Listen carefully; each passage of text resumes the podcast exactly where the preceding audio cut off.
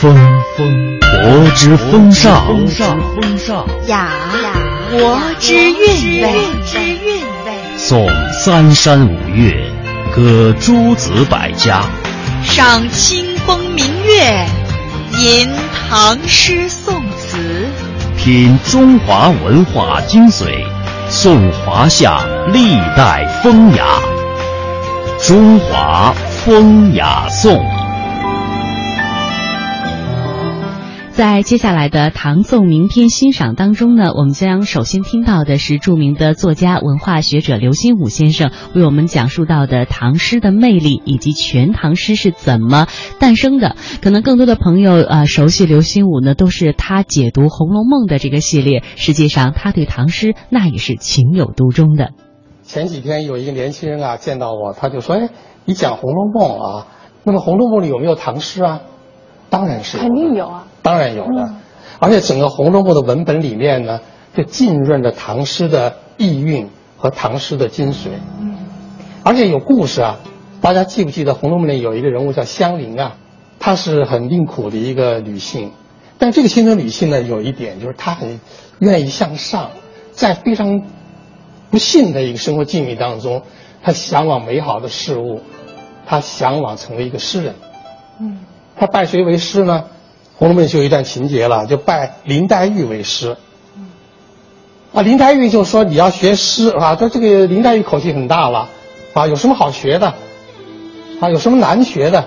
啊，大意是这样。”林黛玉就跟他说了：“说那么你就要想当诗人的话，你先把三个人的诗啊读一读。”就建议了一个是王维、王摩诘的，说你把他的五律，啊，你那个去读一百首。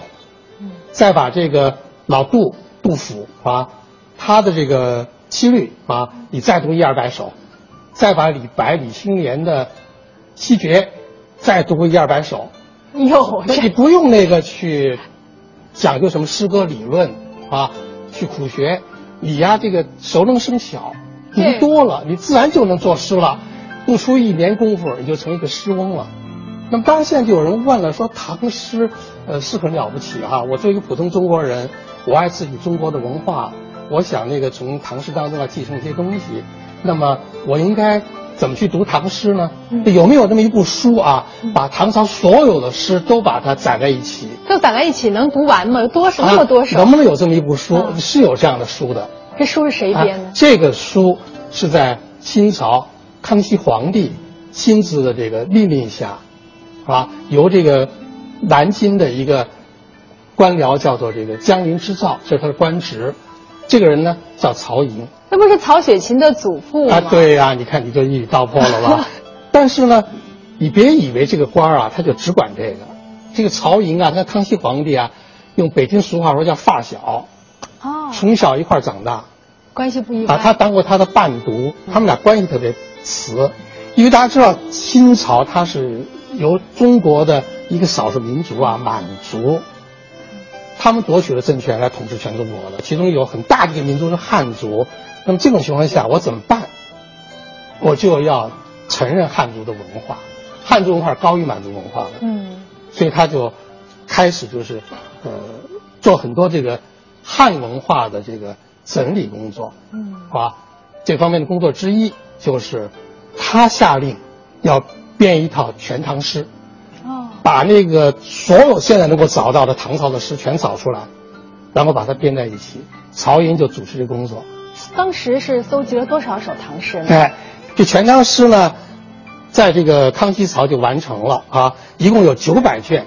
嗯，那么里面所收录的诗人有多少个呢？有两千八百七十三位，就将近三千人了。嗯，那么里面的诗。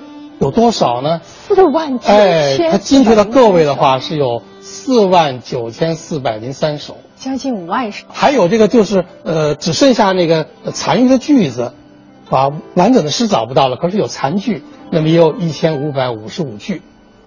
说到唐宋诗词的名篇，不光是我们中国人非常的喜爱，那是民族的一个瑰宝。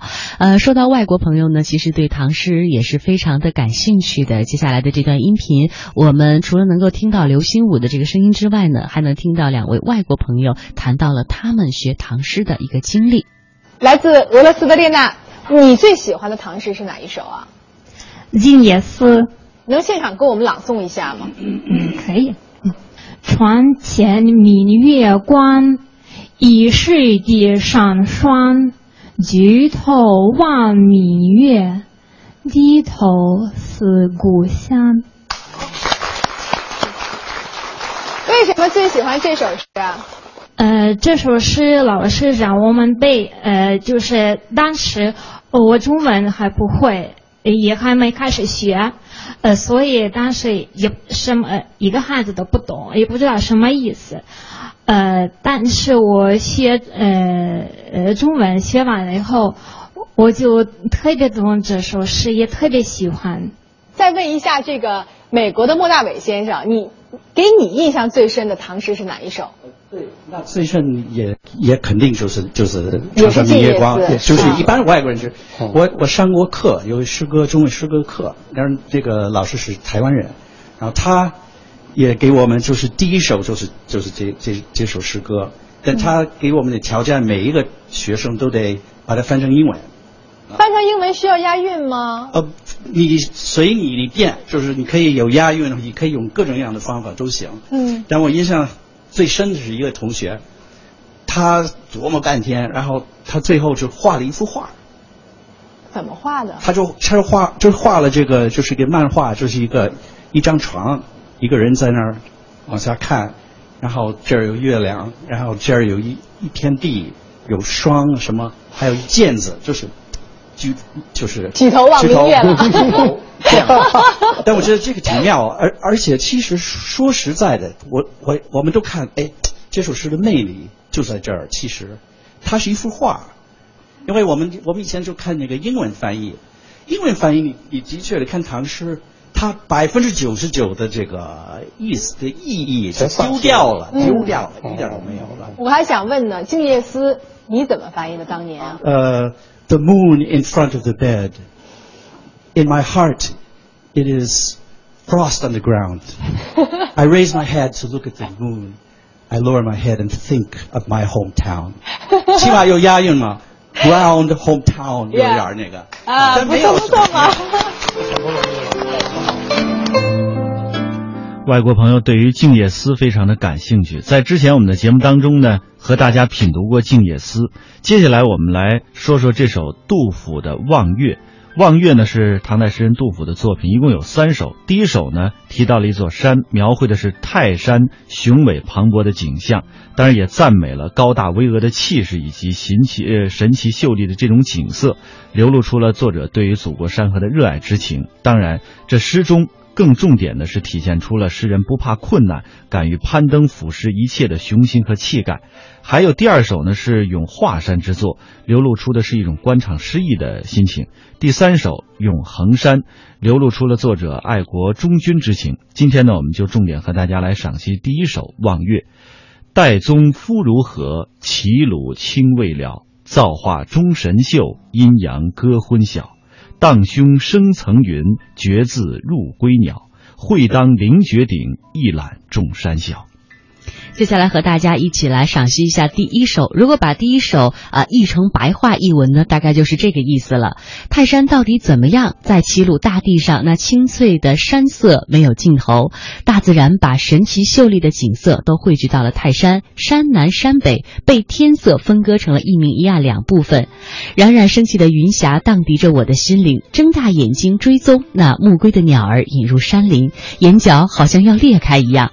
一定要登上泰山的最高峰，俯瞰那众山，而众山在我的眼中是那么的渺小。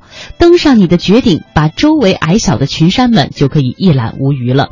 据说这首诗最高妙的地方是在于，说是望岳，但是呢，在整呃整个诗这四十个字当中，你找不到望字，但是每一个字呢又紧扣着这个主题。这是杜甫青年时代的作品，所以呢，充满着这个青年时代的一种浪漫和激情。呃。他描写了自己一种登泰山看到了泰山雄博的气象，抒发了自己勇于攀登、傲视一切的一种雄心壮志。整首诗是洋溢着那种非常青春、朝气、向上的一种情绪的。嗯，其实很多朋友都会背这首诗，而且在我们的日常生活当中呢，随口就可以吟诵出“会当凌绝顶，一览众山小”这一句。当然，也是以这句话呢来激励年轻的朋友们要有雄心壮志。这个会当啊，其实是特别有意思的。会当是唐人的一个口语，意思是一定要啊，会当凌绝顶。还有一些朋友呢，把它理解成应当。如果把它理解成应当的话呢，应该说稍微的欠一点准确性啊，这个神气索然了。其实众山的这个小和高大和泰山进行对比的话，就可以体现出了诗人这种不怕困难。敢于攀登，然后攀登上去，这个过程虽然很艰辛，但是只要你到了顶峰的时候，就会体会出一种情怀来，那就是一览众山小。所以是一定要攀登到绝顶，才可以众山小。会当凌绝顶，一览众山小。会当凌绝顶，一览众山小，让我想起了曾经看过的一句话，跟这个意境也特别贴合，叫“眼界高时无爱物，心胸开处有清泉”。哎，我觉得这好像有点异曲同工那个意思哈。哎，没错。所以这两句这两句诗吧，应该说在很多的场合都会沿用。呃，这是在今天的唐宋诗词赏析的这个板块呢，和大家一起了解的，来自诗圣杜甫的《望岳》。接下来我们将在中。华风雅颂当中，和大家一起来了解魅力维吾尔的啊十二木卡姆。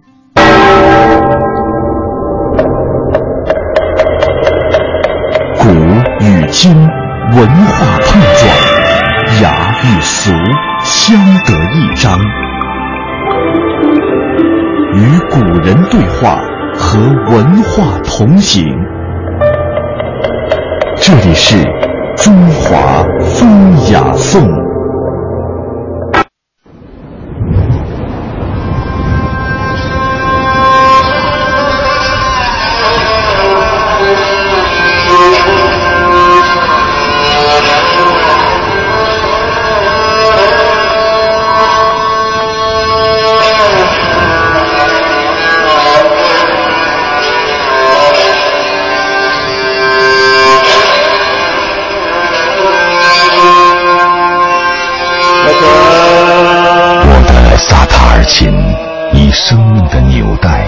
前，他能慰藉不幸者予以悲怆与凄婉。我深深投入木卡姆，使之萦回于心。若单于爱的憧憬，即弹奏于伊人尊前。木卡姆其苍凉悠远的歌声，在长风漫卷的戈壁大漠中。回荡，常年穿行于沙漠戈壁和绿洲之间，以传唱木卡姆音乐为生的民间艺人，被维吾尔人尊称为木卡姆奇，意思是精于弹唱木卡姆的琴师。在维吾尔人看来，木卡姆奇就是音乐的精灵和化身。他们走到哪里，就把音乐和歌声带到哪里，驱走痛苦，抚平忧伤，播撒欢乐。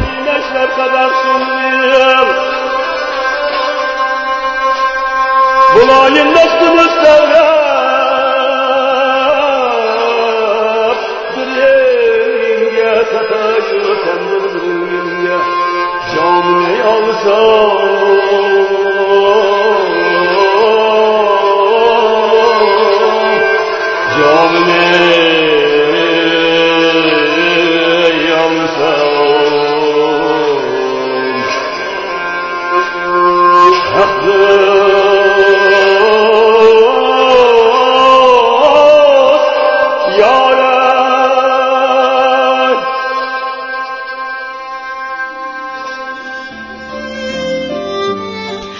与木卡姆，它的背后呢，还有这样的一个故事。接下来，我们一起来了解一下。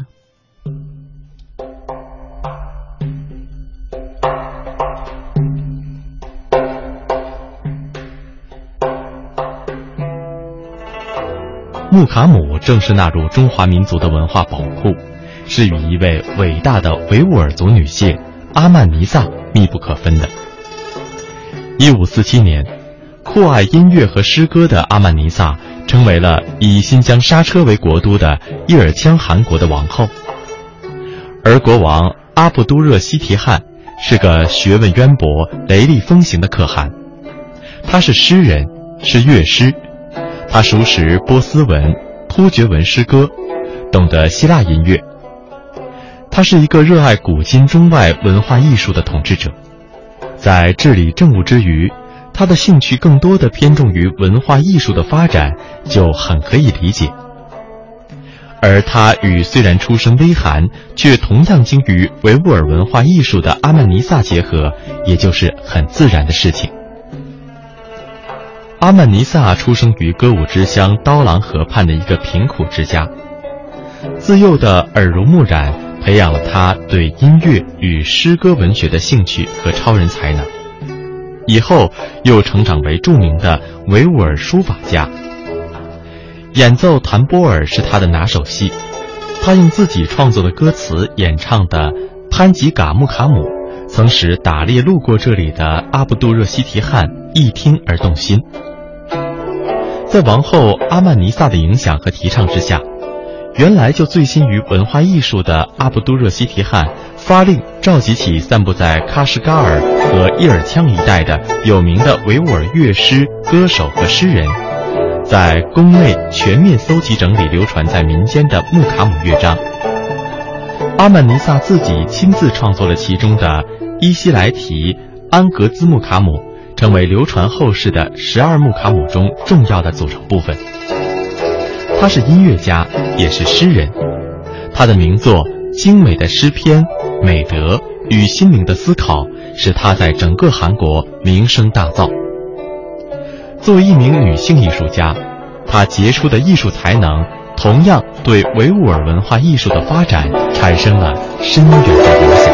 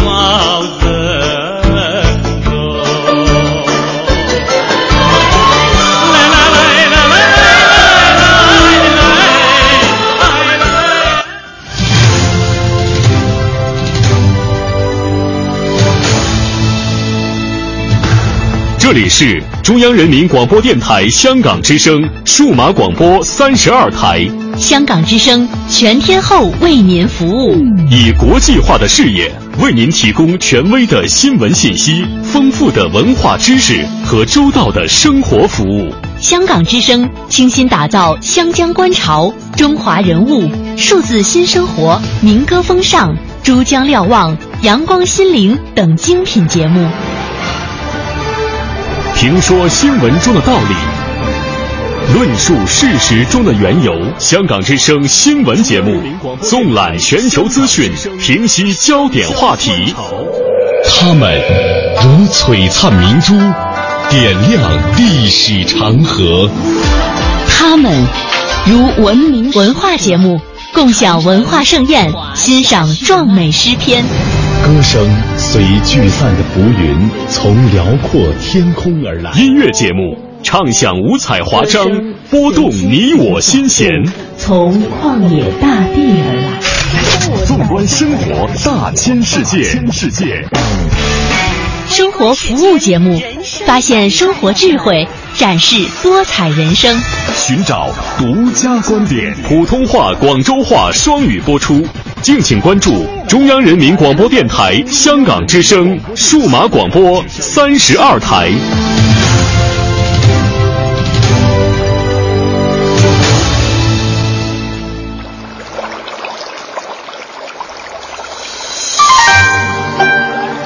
一支毛笔，千古文人写情思；一池汉墨，数代画家绘丹青。在这里，感受。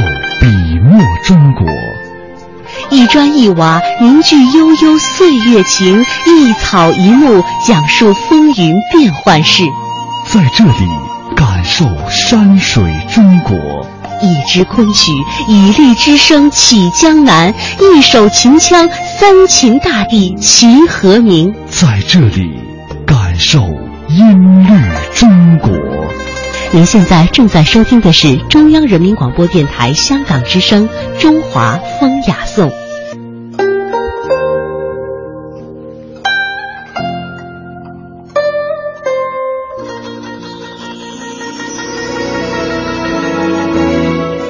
欢迎大家在半点评圈之后继续锁定《中华风雅颂》。各位好，我是郑博。大家好，我是君阳。在今天的后半时段呢，我们将继续和大家一起走进楚国八百年这个系列。今天的主题是称霸。第一代霸主齐桓公去世后，一度被遏制的楚成王跃跃欲试，渴望成为号令天下的新一代霸主。刚刚崛起的楚国，虽然骨骼已经长成，但是肌肉还不够结实。一心想以蛮力征服各国的楚成王，遇到了强大的对手晋文公。城濮之战粉碎了楚成王的称霸梦，楚军大败，楚国百余年来的北进运动被迫终止。以晋国为核心的新政治秩序形成了。楚成王最终死在儿子商臣的剑下。之后，楚国称霸的梦想不得不交到了楚成王的孙子楚庄王的手中。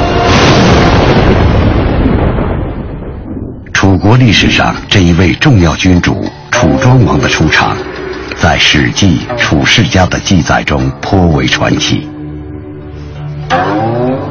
楚庄王即位之后，持续三年沉醉于声色犬马，不理朝政，令朝中大臣忧虑重重。一位大臣毅然进谏道：“大王，南山之中出了一只怪鸟，体型巨大，如同传说中的大鹏鸟一般。奇怪的是，三年之中它不飞也不鸣。”庄王对这位大臣说：“这只鸟啊，不同寻常。我看它三年不飞，一飞冲天；三年不鸣，一鸣惊人。”楚庄王的回答暗藏玄机。这位不同寻常的少年心中究竟隐藏着什么样的计划？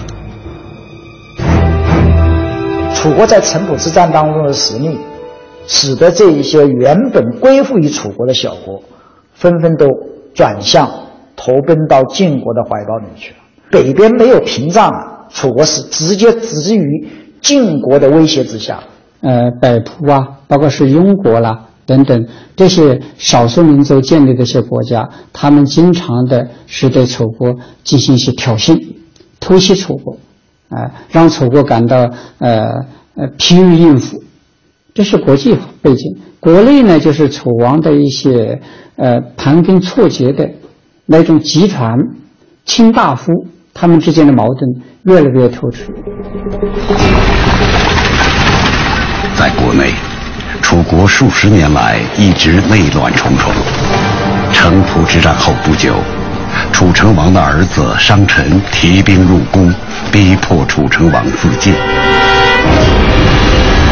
杀父自立的楚穆王商臣只做了十二年君主就病逝，他给楚庄王留下的是一个四分五裂的权力班底，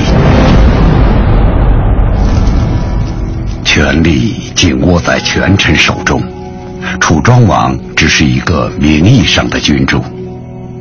面对这样的内忧外患，这位深沉早熟的少年选择了以静制动，坐以待变。史称他即位三年，沉醉于声色犬马，不理朝政，以致有识之士十分焦急。实际上，为了让那些掌握了实权的贵族放松对他的警惕，楚庄王韬光养晦。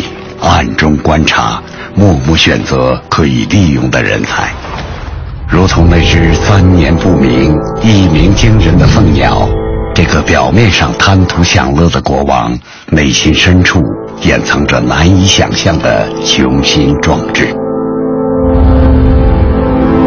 不久后，楚国陷入一次前所未有的危局之中。公元前六百一十一年。楚国遇到了重大的自然灾害，全国陷入饥荒之中。楚国西部的几个少数民族在邻国庸国的带领下，趁机发动叛乱。楚国上下人心惶惶，朝中大臣纷纷建议楚庄王迁都避敌。就在大兵压境。朝中大臣建议迁都之时，楚庄王决定率军亲征，平定叛乱。谁也料想不到，几年前看似软弱的君王，竟然会做出如此惊人的决定。楚国的这次危机，成了楚庄王掌握权力的良机。楚庄王一方面安排楚国边战边退，诱敌深入；另一方面迅速展开外交活动，请秦国和巴人派师从背后进攻叛军。两方夹击，楚国一举将庸国从地图上扫平。即位之初，在险恶环境中如何自保性命，如何治理国家？这个年轻的君王开始悄无声息地布置了一场精彩绝伦的棋局。这时候的楚庄王刚刚二十岁，但他已经显示出了高超的政治智慧。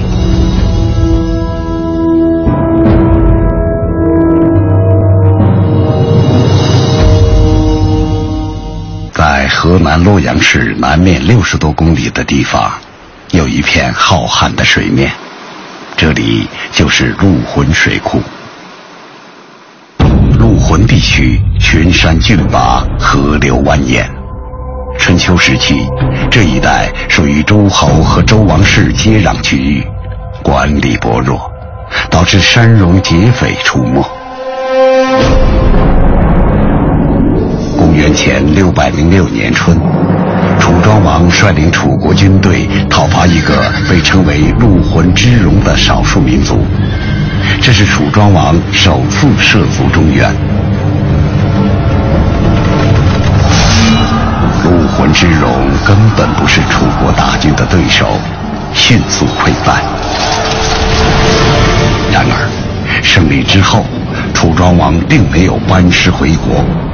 而是直接带着军队来到了周天子都城前的洛河之滨，洛水，北面就是周王朝的首都洛阳。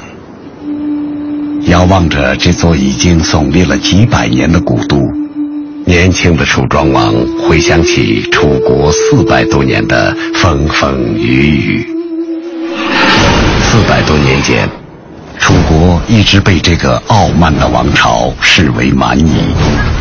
开始是因为拒不进贡而受到周昭王的讨伐，后来又被以齐国为首的诸侯联军大兵压境。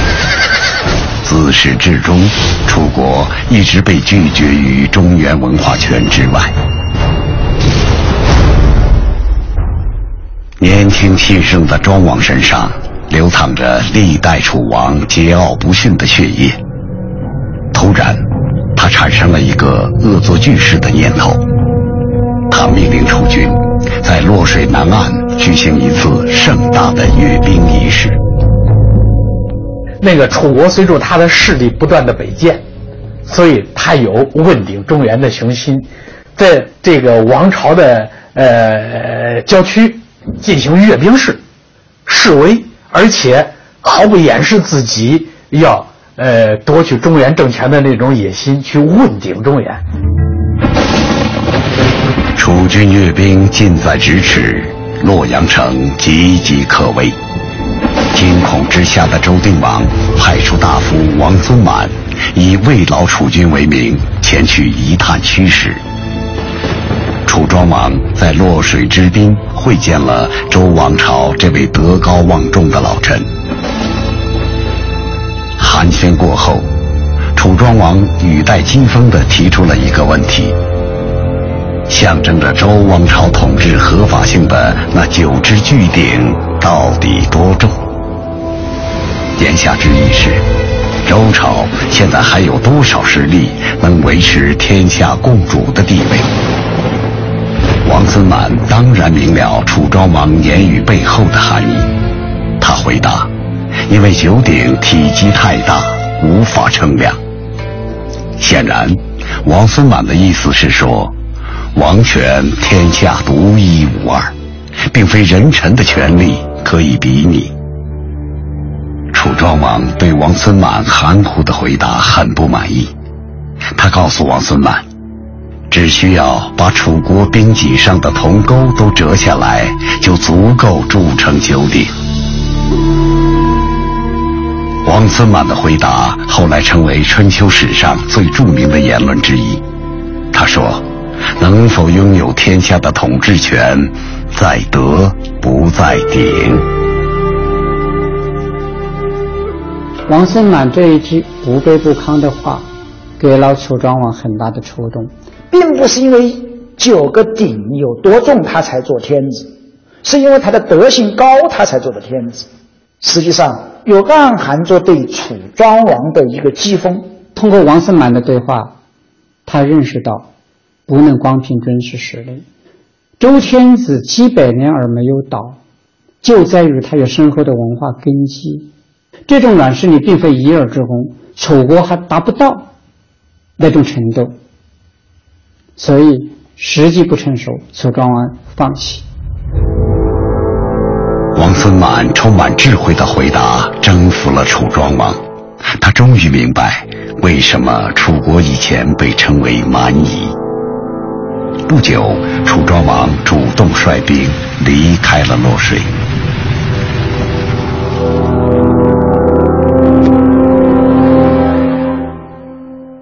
在与汪孙满会面之前。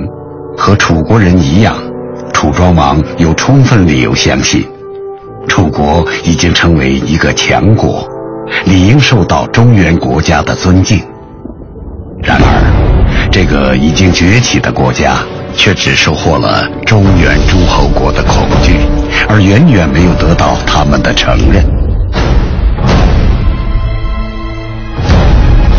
虽然楚国在方方面面向中原文明靠拢，但是在中原诸国眼里，这个日渐强大起来的楚国，只不过是一个暴发户。首先，楚国的语言、风俗、习惯，处处都跟中原不同。中原诸侯的语言呢，叫雅言，又叫夏言，就是周朝的国语。而楚国人所说的呢是楚言，这种语言呢跟中原语言是截然不同。比如楚国人称主帅呢叫莫敖，称原野呢叫孟，称这个老虎呢叫斑。那么在其他习俗上也有很多不同。你比如周朝呢是以右为尊，楚国呢却是以左为尊；中原是以龙为尊，楚国却是以凤为尊。中原的墓葬都是头朝北，脚朝南，而楚国贵族的墓葬呢，头呢却是朝着东方。更让中原人无法接受的是楚国人对周朝礼仪文明的粗暴践踏。西周王朝可以称为礼制社会，主宰社会的不是法律，而是礼仪。周朝礼仪最重要的原则就是遵守等级秩序，尊重血缘关系。用这个标准来判断，从楚武王起，楚国国君自称为王，就是不折不扣的大逆不道。楚人擅自称王，从来没有得到中原诸侯的承认。所以，孔子改春秋的时候，从来没有称过楚国国君为王，多数时候称楚子，有时干脆称楚人。楚国前期不断发生的弑君丑闻，也被中原诸侯当成这是一个野蛮国家的铁证。楚国不断开疆拓土，发动战争，灭掉周边国家。用周礼来衡量，这是极为野蛮的行为。春秋战争要求必须师出有名，理由正当。战争的目的不是消灭对手，不是贪图利益，而是迫使对手屈服认错，重回礼仪轨道。因此。战胜国对战败国，一般都会令其称臣纳贡而止，直接吞并的很少。然而，野蛮的楚国人却不理会这一套。洛水之滨与王孙满的会面，成为楚庄王一生中最为宝贵的经历。那个悬在他心中多年的问题，终于找到了答案。楚国与中原国家的差距，不在于国库中堆积金银的高度，也不在于战士宝剑的力度，而在于文化的厚度。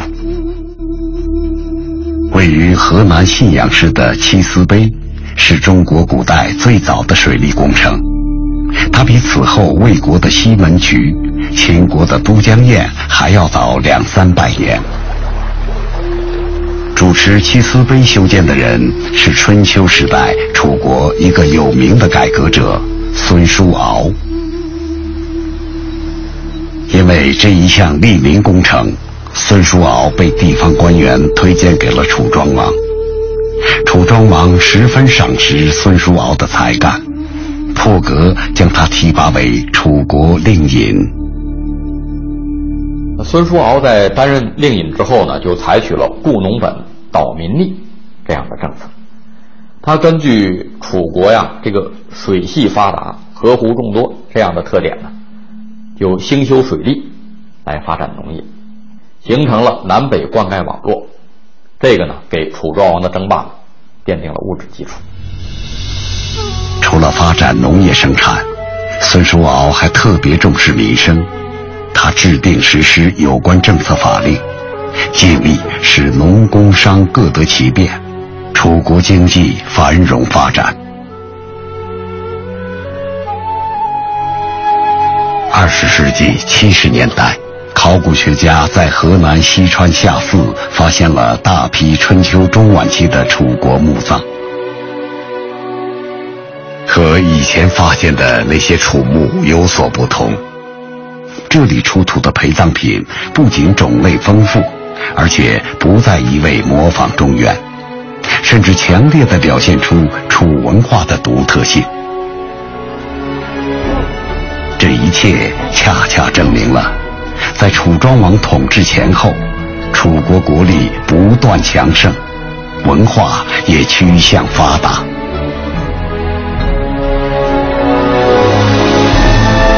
要登上霸权的巅峰，楚庄王知道，除了强大的国家实力外，文化、道德、礼仪这样的软实力是让楚国腾飞的另外一只翅膀。楚庄王开始筹划自己的宏伟蓝图。在上层社会，楚庄王大力推行中原化。他参考中原礼法传统，重新制定楚国宫廷礼仪制度。庄王的时候有一个毛门之法，文武官员到了这个楚国宫廷外的一道门毛门的时候要下马，如果冲撞了这个大门，或者是你的马蹄马车踩到了那个滴水，那个屋檐的滴水的话，你就应该受到惩罚。或者说把你的车室横木把它斩断等等，但是太子就觉得我是什么人呢？我也应该受这种惩罚吗？他就偏不信这个邪。庄王的太子有急事要进宫去见庄王，这个车就见到了这个无言的这个下水沟。那么当时这个廷里就是司法官就把这个太子的车辕斩断了。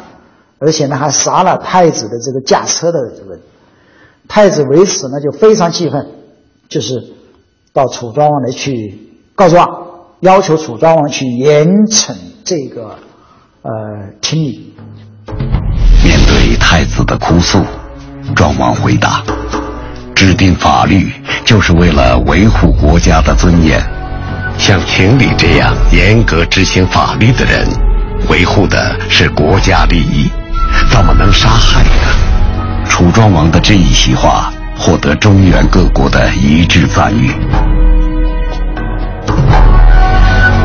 除了实施符合中原礼法的制度，楚庄王还号召楚国贵族深入学习中原文化，并且自己身体力行。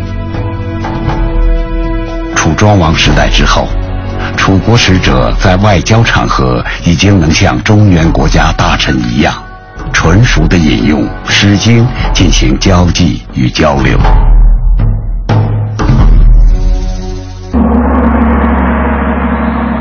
庄王十八年，楚国再次兴师讨伐叛楚投晋的郑国。郑国位于晋楚两国之间，若能降服郑国。楚国则能封锁晋国南下之路，进而控制中原。楚国实力远非郑国可比，楚军围困郑都三个月，郑国挺不下去了。郑军大败，国都沦陷。郑国国君郑襄公需要用这只绵羊作为道具，来解救郑国面临亡国的危局。以一国之尊赤裸上身，手牵绵羊，郑襄公按照周礼，在宗庙前向楚庄王跪拜请罪。这是郑国面临穷途末路的无奈之举。楚国的将军们一致建议楚庄王杀掉郑襄公，在地图上抹去这个经常与楚国作对的敌国。令人出乎意料的是，楚庄王竟然宣布赦免郑襄公，并且同意和郑国议和。楚庄王对待郑国这一宽宏大量的处理方式，赢得了众多诸侯国对楚国的好感。他们明显感觉到了楚国的变化。楚国不再是以前那个虎狼野蛮之国了，不再是那个只凭武力凶残取胜的国家了。楚国开始严格遵守周礼传统，并且举起了仁义的大旗。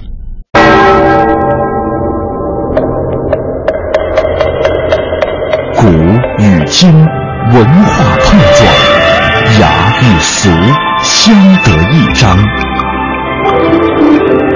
与古人对话，和文化同行。这里是。中华风雅颂。